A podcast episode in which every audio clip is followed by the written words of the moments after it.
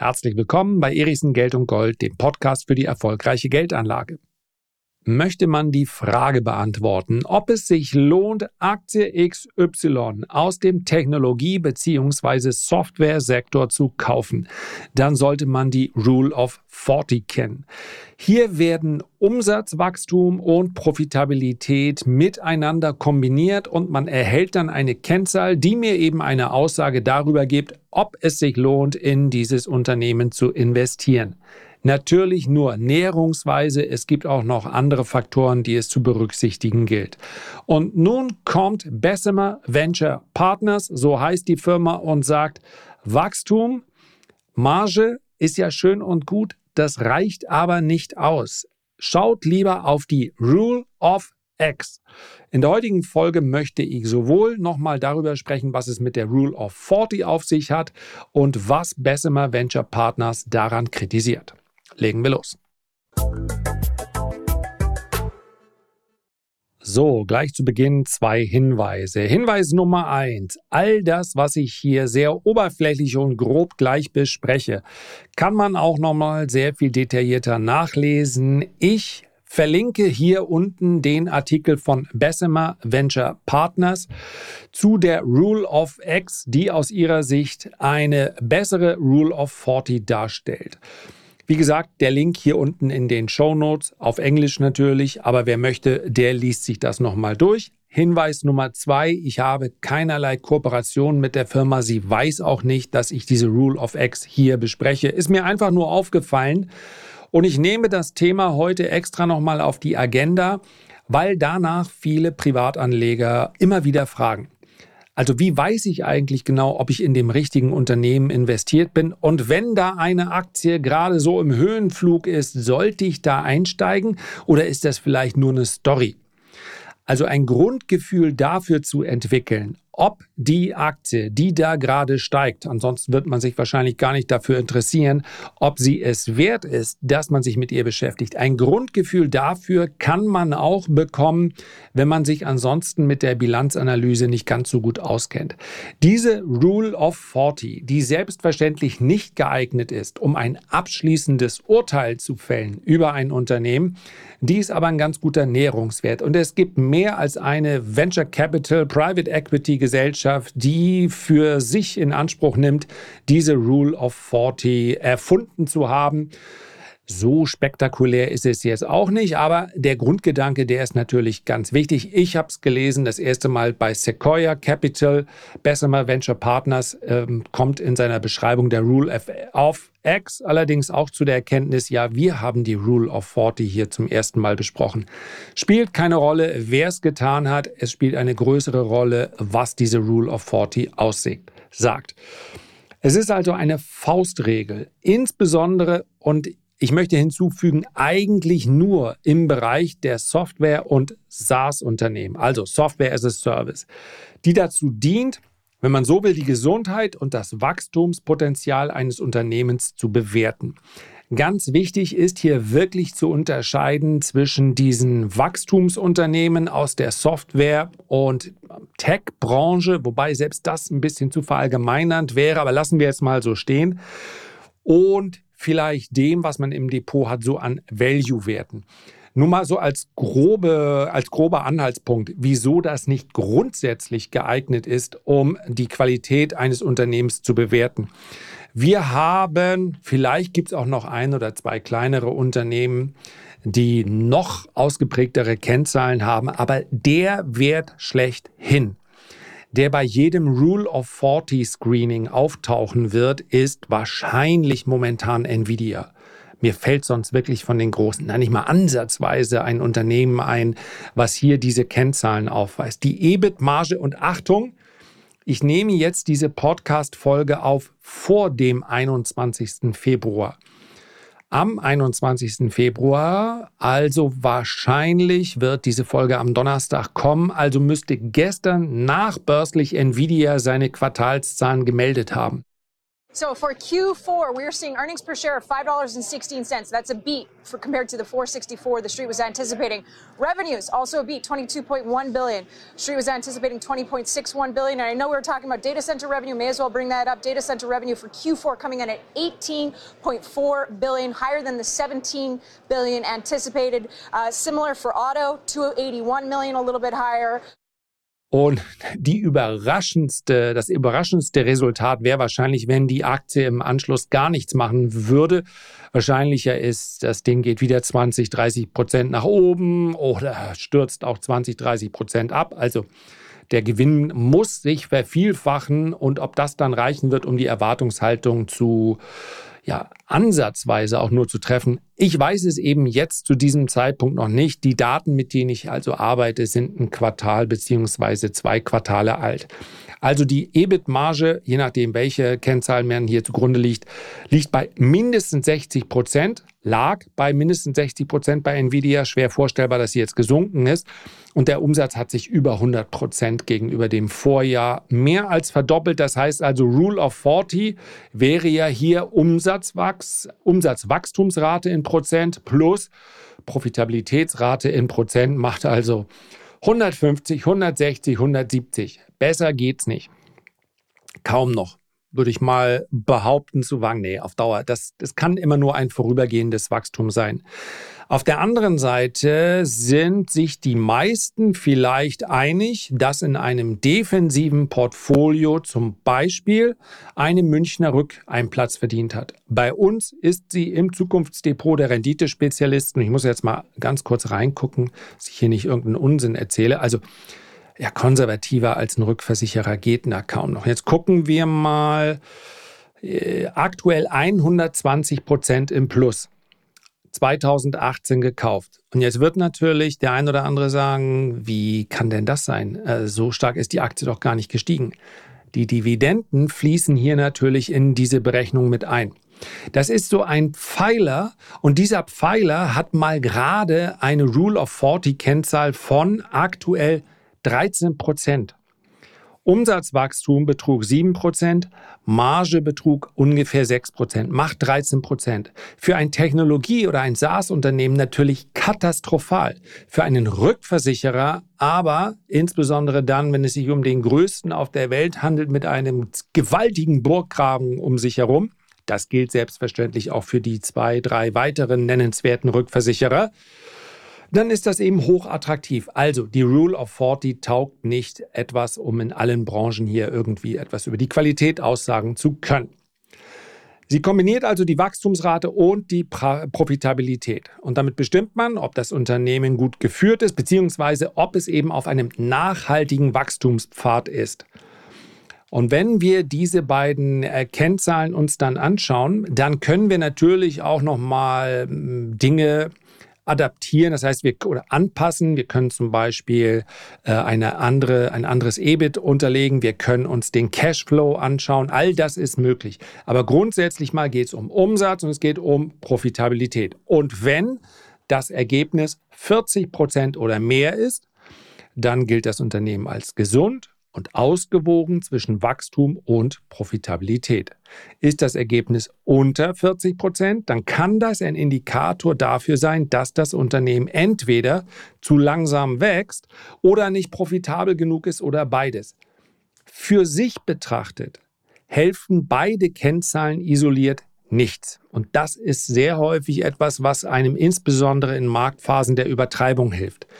Umsatzwachstum bedeutet erstmal gar nichts. Wirklich gar nichts. Denn wenn ich heute ein Unternehmen gründe, egal in welcher Branche, und ich schaffe es, mittels gut getimten IPO an die Börse zu gehen und eine Menge Geld einzusammeln, dann werde ich es eventuell zum Beispiel, indem ich praktisch den gesamten Wettbewerb, all meine Konkurrenten hinsichtlich meiner Preise für Dienstleistungen oder Produkte weit unterbiete, dann werde ich es natürlich schaffen, ein enormes Wachstum auszuweisen. Ist doch völlig klar. Innerhalb kürzester Zeit spricht sich dann rum, wer der billige Jakob ist, vielleicht sogar aber die gleiche Leistung liefern kann und alle gehen dorthin. Aber es steht schon in dem Moment, wo ich den Preis gesenkt habe, steht dann ja praktisch schon fest, dass das nicht lange gut geht, weil meine Profitabilität leidet. Ich verbrenne dann permanent Geld. Es kann aber vorübergehend, das haben wir in einigen Branchen schon gesehen, das war auch mal früher und ist immer noch teilweise das Amazon-Modell, es kann durchaus ein strategischer Schachzug sein, zu sagen, wir halten mal für eine gewisse Zeit die Preise niedrig. Hm, und damit boten wir den einen oder anderen Wettbewerber aus. Wir können uns das leisten. Unsere Kriegskasse ist groß genug. Und wenn der Wettbewerber nicht mehr da ist, dann ziehen wir langsam die Preise wieder an. Das allerdings ist ja für sich betrachtet schon eine Spekulation. Denn ob das gut geht, ob am Ende des Tages dann der Kunde sagen wird, der diese Dienstleistung oder das Produkt in Anspruch nimmt, naja, wenn die Preise höher sind, ich bleibe mal trotzdem dabei, es gibt keinen anderen mehr. Also das, äh, in den meisten Ländern gibt es sowas wie, äh, gibt es also Behörden, die dafür sorgen, dass ich eben kein Monopol oder Oligopol und damit die absolute Preissetzungsmacht habe. Amazon used an algorithm to test how much it could raise its prices in a way that competitors would follow. That's according to redacted portions of the Federal Trade Commission's monopoly lawsuit against the company. Von daher, ich glaube, ihr wisst, worum es geht. Diese Rule of 40 wird von Investoren, in dem Fall, sie ist von den äh, Venture Capital Investoren etwas verallgemeinernd formuliert, verwendet worden, um mal grob auszusieben, wer ist eigentlich für uns interessant? Wo möchten wir investieren? Und ich glaube, die meisten, die dann früh investieren, haben wahrscheinlich noch mehr Ansprüche. Das heißt also, sie erwarten, dass das Ergebnis von 40 Prozent deutlich geschlagen wird. Aber auch Analysten und auch Privatanleger können diese Kennzahl verwenden, um zu entscheiden, in welche Unternehmen sie investieren. Und das gilt eben ganz besonders für diese schnell wachsenden Branchen in der Technologie. Man identifiziert damit die Unternehmen, die eine ausgewogene Strategie von Anfang an verfolgen, deren Wachstum also nachhaltig ist und dennoch eine finanzielle Stabilität gewährleistet wird. Wichtig ist, dass es hier nicht um eine Kennzahl handelt, die mir irgendetwas über die faire Bewertung, haben wir in der letzten Woche hier besprochen, beziehungsweise ich habe darüber gesprochen, irgendeine Aussage gibt. Ja, es gibt also Unternehmen, die eine Rule of 40 haben und da bei 70, 80, 90 Prozent liegen, aber die schlicht und einfach so hoch bewertet sind, dass man sagen kann, es ist kein Geheimnis, dass es hier ganz hervorragend läuft. Also, es sagt mir überhaupt, es ist nicht geeignet, um irgendwie das Timing hier walten zu lassen. Es geht erstmal nur darum, interessant oder nicht und ob ich dann einsteige, gerade wenn es um eine Spekulation geht. Das erfordert dann natürlich noch mehr Analyse, nämlich am Ende des Tages die Analyse, wird der Preis wahrscheinlich direkt weiter steigen oder bin ich hier der Letzte, der einsteigt? Also, dafür ist es nicht geeignet.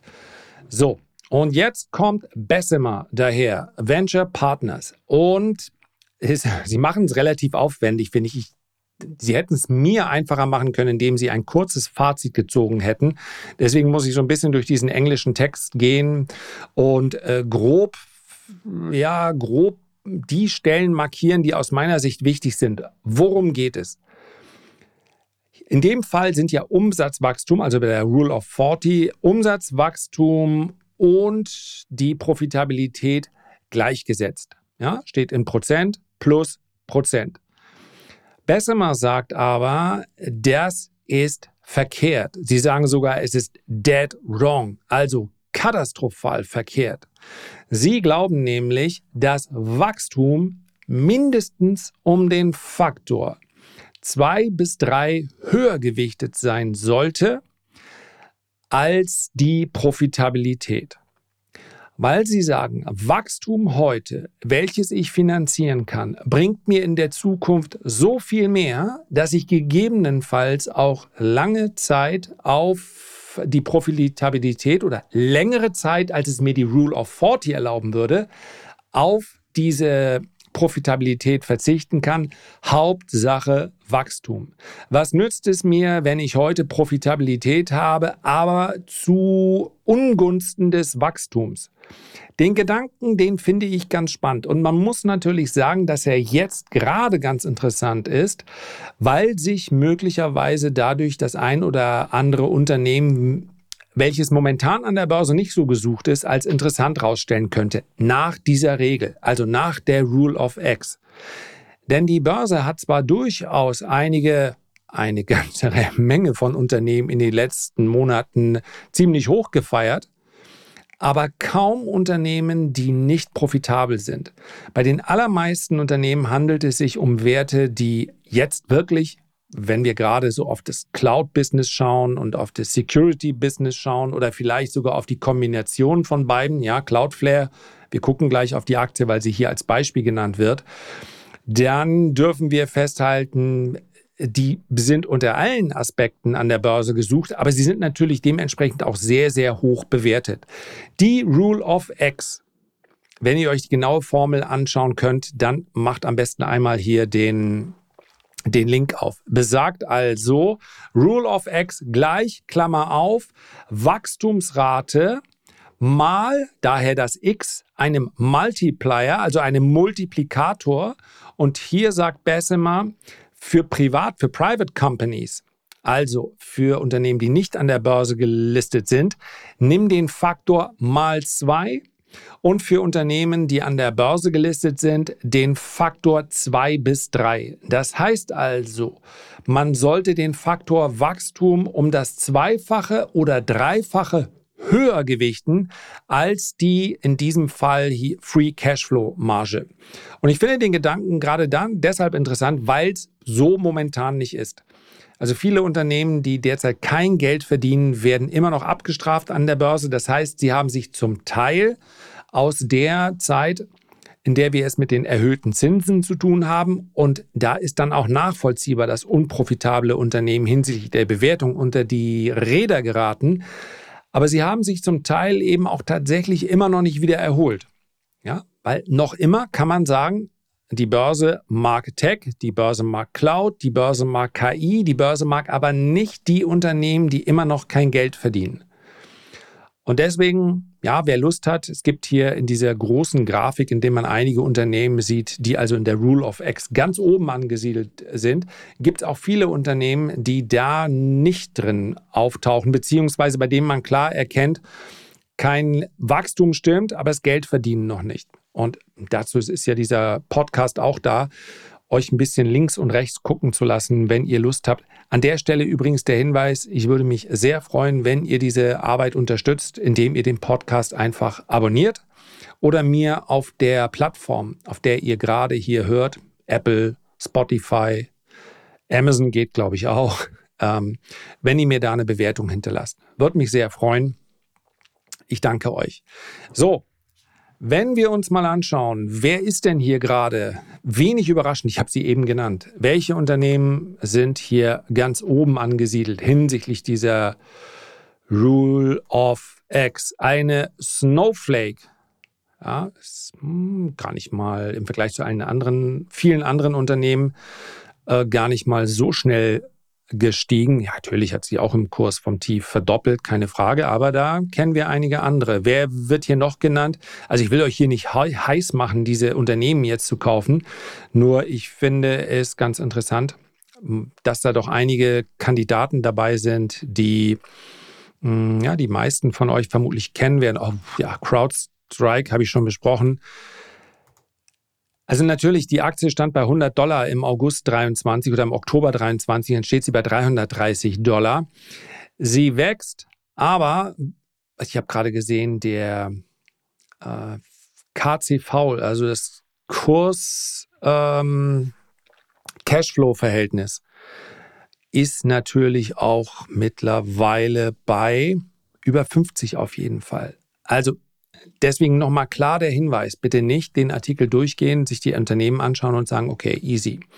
Das werden sie wohl sein. Ja? Das Wachstum ist extrem gut bezahlt worden an der Börse in den letzten Monaten, aber hin und wieder, auch wenn das langweilig ist, und ich kenne das sogar von mir selbst, wenn ich ein Screening mache von Aktien, ich habe mir gerade skandinavische Aktien angesehen, es gibt einige Gesellschaften, die in den letzten Jahren ganz gut durch Übernahmen gewachsen sind. Und ich bin davon ausgegangen, dass ich da naja, Perlen wäre jetzt zu viel, aber vielleicht einige Unternehmen finde, die unter Druck gestanden haben, weil Übernahmen müssen bezahlt werden mit Schulden. Schulden haben in den letzten zwei Jahren an der Börse dazu geführt, dass Unternehmen downgegradet wurden, also gefallen sind. Also habe ich mir die Unternehmen mal angeguckt, weil ich dachte, Okay, vielleicht ist der ein oder andere Wert dabei, der ganz interessant sein könnte. Denn grundsätzlich mal ist Wachstum durch Übernahmen, wenn es gut gemacht ist, ein echtes Erfolgsmodell. Keine Frage. Das hat nichts zu tun mit, ähm, mit irgendeiner Art von Fantasielosigkeit.